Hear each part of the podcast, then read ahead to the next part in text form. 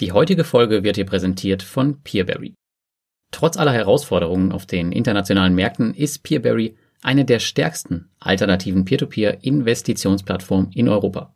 In Bezug auf das Volumen der über die Plattform finanzierten Kredite nimmt Peerberry mittlerweile eine sehr starke Position unter den Marktführern ein. Seit Beginn der Pandemie bis zur Gegenwart hat Peerberry ordentliche Leistungen gezeigt und das Wachstum des Hauptpartners Aventus Group im ersten Halbjahr betrug ganze 66 Prozent. Zudem rechnet die Plattform immer pünktlich mit den Investoren ab. Peerberry-Investoren haben auf der Plattform noch nie so etwas wie ausstehende Zahlungen oder verspätete Abhebung gesehen. Wenn du noch nicht bei Peerberry investiert bist, solltest du es einmal versuchen. Für alle neuen Investoren gilt ein Bonuszinssatz von plus 0,5 Prozent für die ersten 90 Tage. Beachte jedoch dabei immer, ich spreche keinerlei Empfehlungen aus und alle Plattformen, über die ich berichte, Dort bin ich auch selbst investiert. Und natürlich können Peer-to-Peer-Kredite immer zu einem Totalverlust des Kapitals führen. Und jetzt geht's los mit dem heutigen Podcast.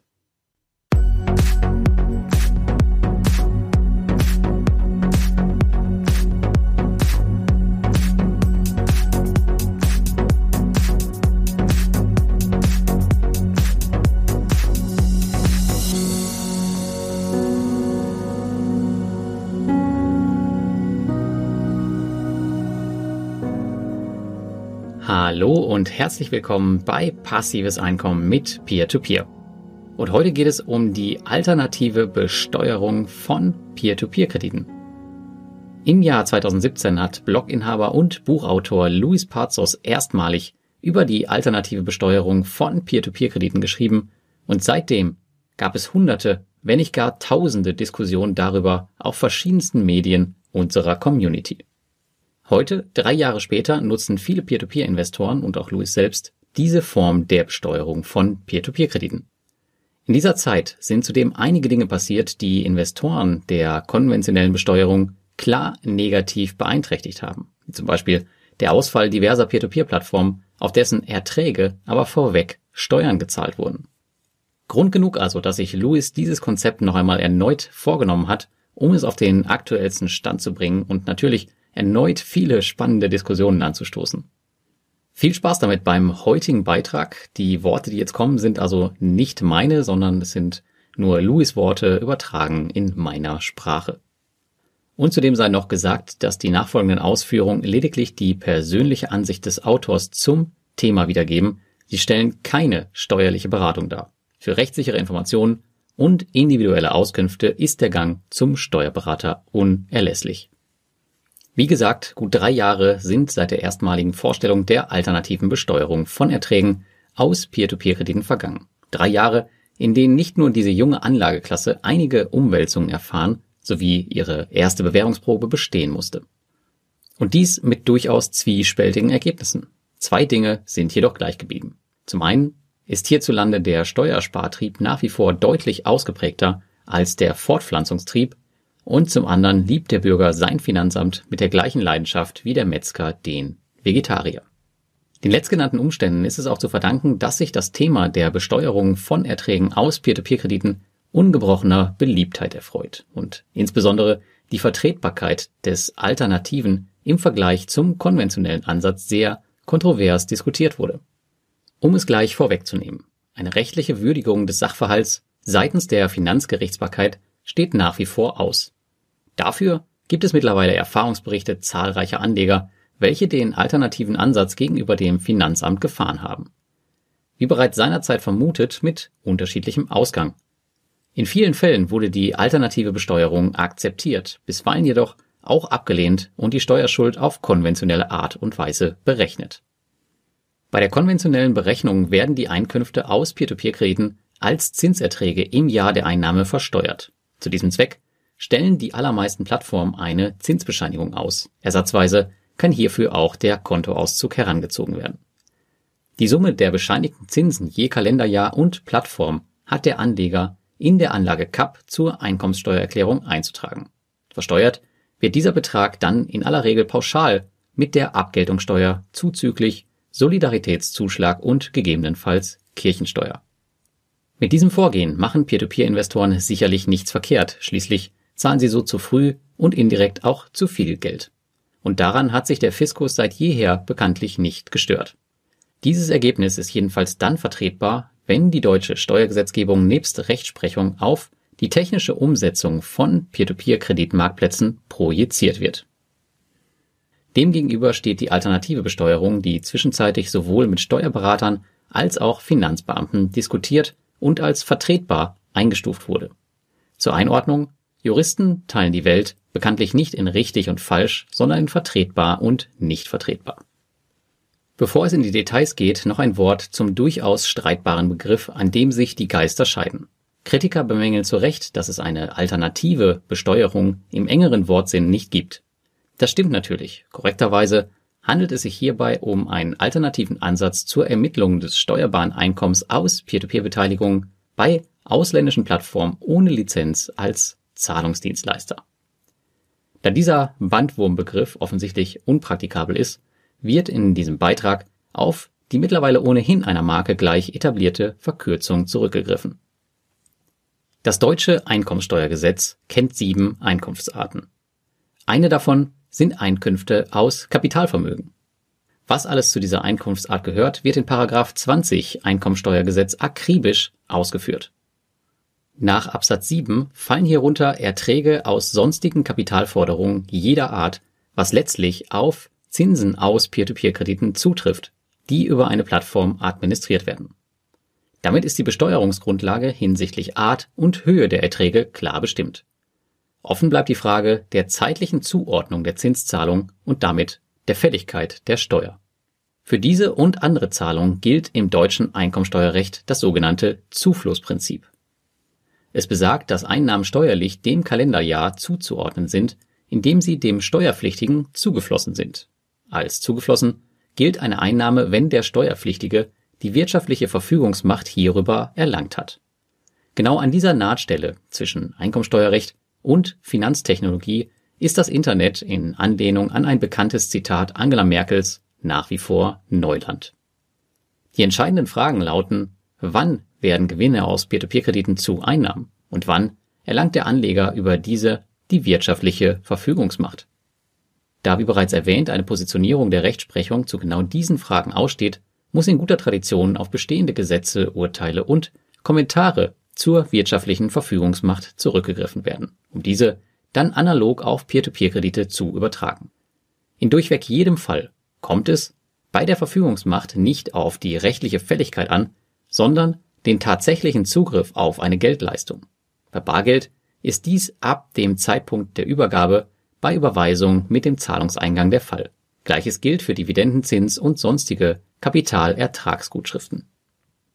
Gemein ist allen Sachverhalten die Tatsache, dass es sich um Einnahmen handelt, die zumindest theoretisch für weitere Rechtsgeschäfte, also Kaufverträge, Kreditverträge, Mietverträge etc. eingesetzt werden könnten. Also um sogenanntes Nettogeldvermögen. In diesem Sinne bezeichnen Einnahmen den Zugang von Zahlungsmitteln. Dies können auch Forderungen sein, die eine sogenannte Leistung an Erfüllungsstadt ermöglichen. Hierzu zählen beispielsweise Guthaben auf dem Girokonto, das sogenannte Buch- oder Giralgeld. Diese sind zwar kein gesetzliches Zahlungsmittel, aber werden im Geschäftsverkehr anstelle von Bargeld allgemein akzeptiert. Als liquiditätsnahes Buchgeld gehören auch Gutschriften auf Spartermin oder sonstige Geldkonten zum Nettogeldvermögen. Letztendlich orientiert sich die Jurisprudenz hier an den sogenannten Geldmengenaggregaten, wie sie beispielsweise die Europäische Zentralbank M0, M1, M2 definiert. Unabhängig vom Grad der Liquidität ist diese ferner immer Folge einer Buchung auf einem individuellen Konto, auf das der Zugriff des rechtmäßigen Eigentümers auch nicht verweigert werden darf. Kommen wir also zu einem kleinen Zwischenfazit zur Besteuerung von Peer-to-Peer-Krediten. Der Zufluss steuerpflichtiger Einnahmen ist an drei Voraussetzungen geknüpft. Erstens einen tatsächlichen Zugriff, zweitens das Vorhandensein von Nettogeldvermögen und drittens die Verknüpfung beider Größen mit einem Buchgeldkonto. Wechseln wir nunmehr die Perspektive und betrachten die finanzielle Architektur einer typischen Peer-to-Peer-Plattform. Wie eingangs erwähnt, gelten die folgenden Betrachtungen ausschließlich für ausländische Plattformen ohne Zahlungsanbieterlizenz. Die Begründung folgt noch. Dabei kommt es übrigens nicht darauf an, ob der Plattformbetreiber selbst Kredite vergibt oder diejenigen angegliederter Darlehensanbahner vermittelt. Im Rahmen der Anmeldung müssen sich potenzielle Anleger mit ihren persönlichen Daten registrieren sowie ihre Identität nachweisen. Anschließend erfolgt die Zuweisung eines Accounts mit personenbezogener Nummer durch den Plattformbetreiber. Nach Freischaltung können Anleger unter Angabe ihrer Accountnummer im Feld Verwendungszweck des Überweisungsträgers Überweisungen auf das Bankkonto der Plattform vornehmen. Die erste Überweisung dient dabei in aller Regel auch als Referenzkonto für ein- und ausgehende Zahlung. Geldeingänge werden entsprechend den Vorgaben des Anlegers direkt oder indirekt in verfügbare Kredite investiert. Gleiches gilt umgekehrt auch für Zins und Tilgung. Diese gehen auf das Konto des Betreibers ein und werden anteilig dem Account des Anlegers zugeordnet. Möchte dieser Geld von der Plattform abziehen, muss er die Auszahlung beim Plattformbetreiber beantragen. Diese erfolgt dann vom Bankkonto des Betreibers auf das Referenzkonto des Anlegers. Wie ist diese Finanzarchitektur im Hinblick auf die drei Kriterien zu beurteilen, die den Zufluss steuerpflichtiger Einnahmen definieren? Zum einen ist bereits der tatsächliche Zugriff nicht gegeben. Vom Zeitpunkt der Einzahlung bis zu dem der Rückzahlung auf das Girokonto des Anlegers ist das Geld dem Zugriff der Investoren vielmehr sogar entzogen. Tatsächlich hat der Plattformbetreiber die alleinige wirtschaftliche Verfügungsmacht über sämtliche Mittel, sonst könnte er es ja auch gar nicht kreditieren. Das gilt natürlich auch für Zins und Tilgung, die ebenfalls an die Plattform und eben nicht den Anleger fließen. Zum Zweiten erhöhen aus genau diesem Grund die Zinszahlung des Kreditnehmers auch nicht das Nettogeldvermögen des Anlegers. Er erwirbt weder Bargeld noch Buchgeld, sondern lediglich eine Forderung auf Buchgeld gegen den Plattformbetreiber. In keinem Fall kann er den Betrag auf dem Plattformaccount für Rechtsgeschäfte und als Zahlungsmittel nutzen. Die mangelnde Liquidität ist dabei drittens auf den Umstand zurückzuführen, dass es sich beim Account eben nicht um ein Geldkonto handelt. Der Account ist allein eine Echtzeitberechnung, sie informiert darüber, welcher Anteil am Vermögen der Plattform dem jeweiligen Anleger zusteht. Es handelt sich hierbei lediglich um den Eintrag in einer Datenbank, bestenfalls also ein rein virtuelles Metakonto. Dieses ist qualitativ keineswegs mit dem Buchgeldkonto eines Finanzinstituts vergleichbar, so werden Zinsen immer nur gezeigt, aber eben nicht gezahlt. Rechtlich betrachtet gewähren Anleger der Plattform also ein unbesichertes Privatdarlehen. Ob diesem Frontend auch ein Backend, sprich ein Kreditportfolio gegenübersteht, kann spätestens seit den Leistungsstörungen der Plattform Investio und Kützal Ende 2019 mit einem Fragezeichen versehen werden.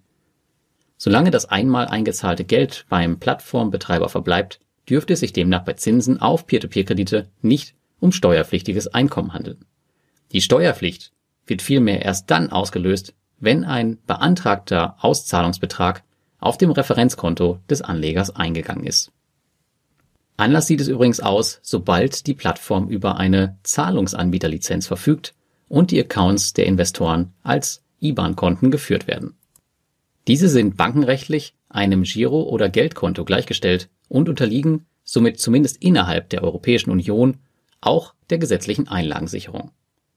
In diesem Fall löst dann auch der Eingang der Zinsgutschriften auf dem IBAN-Konto des Investors den Zufluss sowie die Verfügungsmacht aus. Ein Beispiel hierfür ist die litauische Plattform Neo Finance. Eine andere Frage ist natürlich, ob die Einlagensicherungssysteme ausgewählter Länder im Fall einer Pleite die Anleger vollständig und zügig entschädigen können und wollen. Im Fall einer bulgarischen Bank begann das Entschädigungsverfahren beispielsweise erst Monate nach der Insolvenz und nur auf Druck der EU-Kommission. Nun könnte jedoch ein stichhaltiger Einwand gegen die Darlegung ins Feld geführt werden.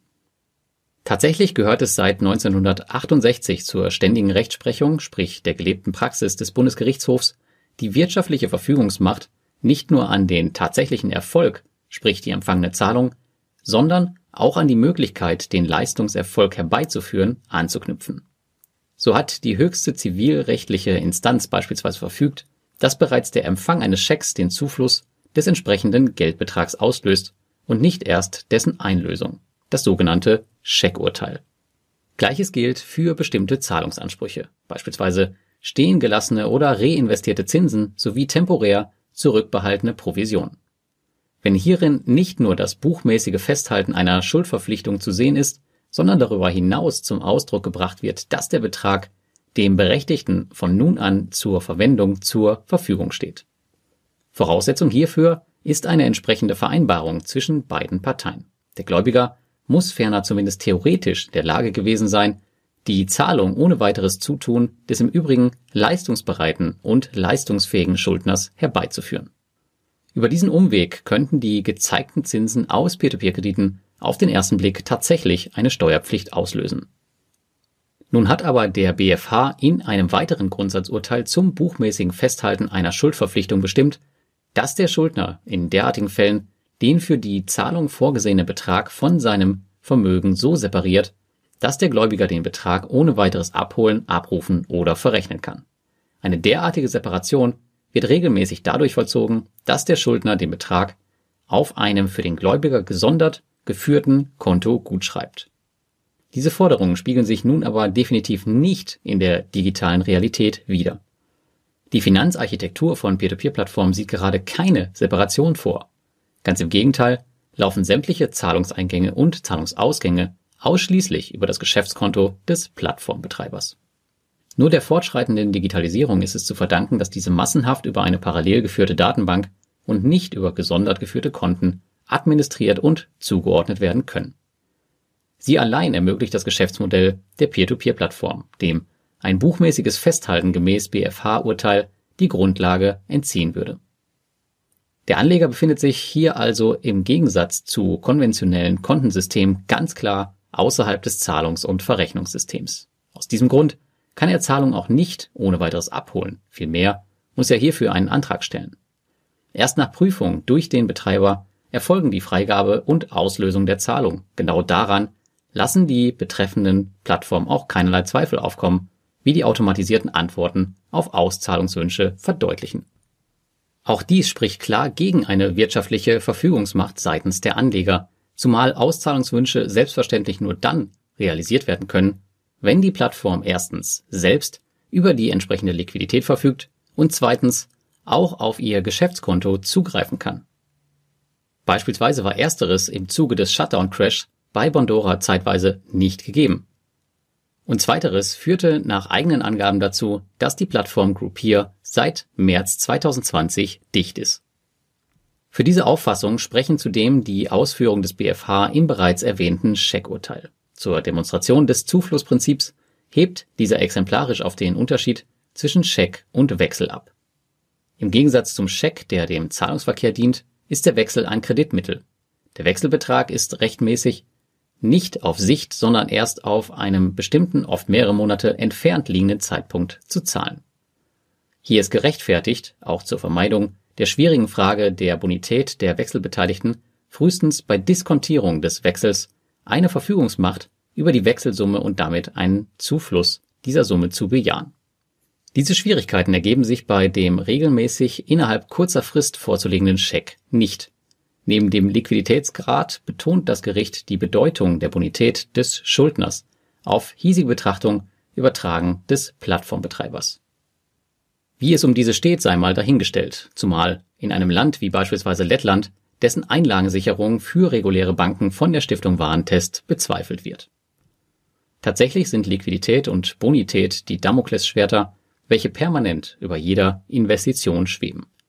Und dies gibt immer wieder Anlass zu Ängsten, Sorgen und Nöten der Anleger, wie das in jüngster Zeit schlank gewordene Plattformrisiko demonstriert. Dies gilt insbesondere für ausländische Betreiber, die zudem noch einer fremden, eventuell nicht ganz so durchsetzungsstarken Jurisdiktion unterstehen. In diesem Zusammenhang schadet es Anlegern übrigens nicht, die Bilanzen der Peer-to-Peer-Plattformen zu studieren, sofern sie denn verfügbar sind. Deren Liquiditätspolster ist meist dünn und selbstverständlich unmittelbar von den Zahlungen der Kreditnehmer respektive Kreditanbahner abhängig. Ein weiteres Urteil jüngeren Datums, diesmal des Finanzgerichts Köln, stützt diese Auffassung. Bezeichnenderweise hatten die Richter in diesem Fall über den Status von Scheinzinsen zu urteilen. Im Jahr 2002 entschieden sie, dass keine Vermögensmehrung im Sinne einer objektiven Bereicherung bei dem Darlehensgläubiger gegeben ist, wenn keine Gutschrift der Zinsen auf einem Darlehenskonto ein Darlehenskonto ist ein debitorisch geführtes Bankkonto, erfolgt ist. und nicht feststeht, dass der Schuldner zum Fälligkeitszeitpunkt zur Zahlung der Zinsen fähig und bereit war. Auch dies ist bei Peer-to-Peer-Kreditbeteiligungen aufgrund der eben skizzierten Plattformarchitektur nun regelmäßig der Fall. Ein schlichter und automatisierter Datenbankeintrag kann kaum eine Vermögensmehrung im Sinne einer objektiven Bereicherung darstellen. Und Darlehenskonten werden ohne Zahlungsanbieterlizenz in der Regel nicht geführt. Aber gibt es nicht auch Urteile deutscher Gerichte, die eine Steuerpflicht von Scheingewinnen aus Schneeballsystemen bejahen? Das stimmt, die gibt es. So entschied beispielsweise der BFH am 11. April 2014, dass Gutschriften aus Schneeballsystemen zu Einnahmen aus Kapitalvermögen führen können. Allerdings weicht der Fall in ganz wesentlichen Punkten von den skizzierten Parametern ab. So kam der Anbieter des Schneeballsystems Auszahlungsanträgen der Anleger zunächst regelmäßig entgegen und überwies die scheinbaren Erträge anstandslos auf deren Girokonten. Im weiteren Verlauf ging er dann dazu über, die Anleger telefonisch zur Wiederanlage der fälligen Erträge ohne Auszahlung zu überreden, teils mit Erfolg, teils ohne. Und genau aus diesem Grund bejahte das Gericht schließlich deren Steuerpflicht. Übertragen auf Peer-to-Peer-Plattformen könnte das Urteil dann zur Anwendung kommen, wenn diese sämtliche Zinsgutschriften standardmäßig auf Giro bzw. Bankkonten der Anleger überweisen würden. Genau das ist aber nicht der Fall. Nun soll noch erörtert werden, wie Einkünfte aus Peer-to-Peer-Krediten nach der alternativen Besteuerung versteuert gehören. Dies erfolgt analog zu Entnahmen aus einer Investment- oder Versicherungspolice.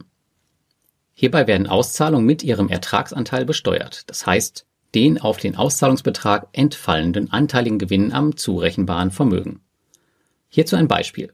Ein Anleger zahlt 1000 Euro in eine Police ein. Die Rendite nach zwölf Monaten beträgt 8%, das in der Police gebundene Vermögen demnach 1080 Euro. Der Ertragsanteil beläuft sich gerundet auf 7,4 Prozent, 80 Euro Rendite geteilt durch 1080 Euro Vermögen. Von den 1080 Euro lässt sich der Investor umgehend 100 Euro auszahlen. Der in dieser Summe enthaltene Ertragsanteil beläuft sich entsprechend auf 7,4 Prozent von 100, also 7,40 Euro. Diese müsste der Investor als Einkünfte aus Kapitalvermögen deklarieren. Im verlinkten Blogartikel gibt es dann nochmal eine komplette und umfangreiche Beispielrechnung, in der verschiedene Fälle durchgerechnet werden, so dass das Thema auch für jeden klar wird. Nun gibt es aber noch eine spannende Frage. Wer ist am Ende eigentlich der Sieger? Wer profitiert von der Alternativen im Gegensatz zur konventionellen Besteuerung? Die verblüffende Antwort, sowohl der Anleger als auch das Finanzamt. Dieses Paradoxon lässt sich ebenfalls am besten anhand eines Beispiels demonstrieren. Hierzu betrachten wir zwei Anleger. Beide investieren einmalig 1000 Euro auf der gleichen Peer-to-Peer-Plattform. Sie erwirtschaften dort durchgehend eine Rendite von 12 Prozent pro Jahr. Dank der Rückkaufgarantie fällt auch kein Darlehen aus. Sämtliche Erträge werden wieder angelegt. Der einzige Unterschied?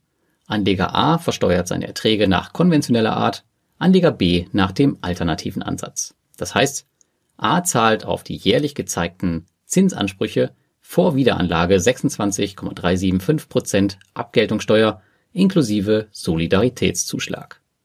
Anleger B zahlt diese erst am Ende der zehn Jahre, nachdem er sich sein gesamtes Guthaben auf sein Referenzkonto hat überweisen lassen.